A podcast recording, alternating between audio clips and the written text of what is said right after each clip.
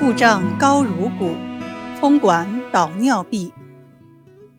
孙思邈非常提倡医德，强调医生要时刻为病人着想。有一次，一位得了尿闭症的病人找到他，痛苦异常地说：“救救我吧，医生！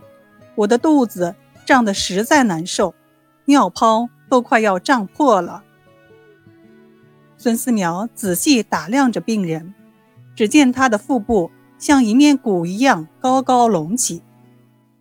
病人双手捂着肚子，呻吟不止。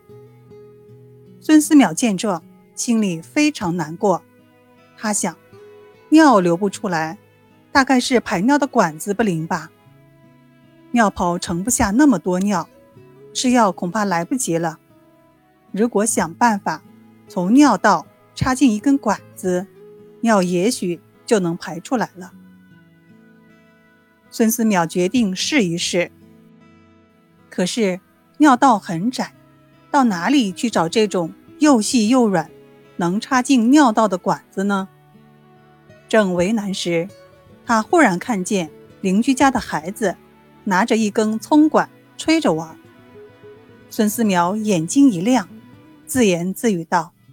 有了，葱管细软而中空，我不妨用它来试试。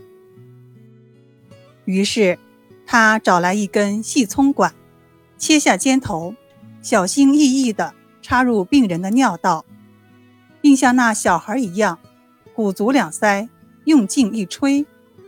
果然，病人的尿液从葱管里缓缓流了出来。待尿液放得差不多后，他将葱管拔了出来，病人这时也好受多了，直起身来，连连向孙思邈道谢。在医学史上，孙思邈是世界上第一个发明导尿术的人。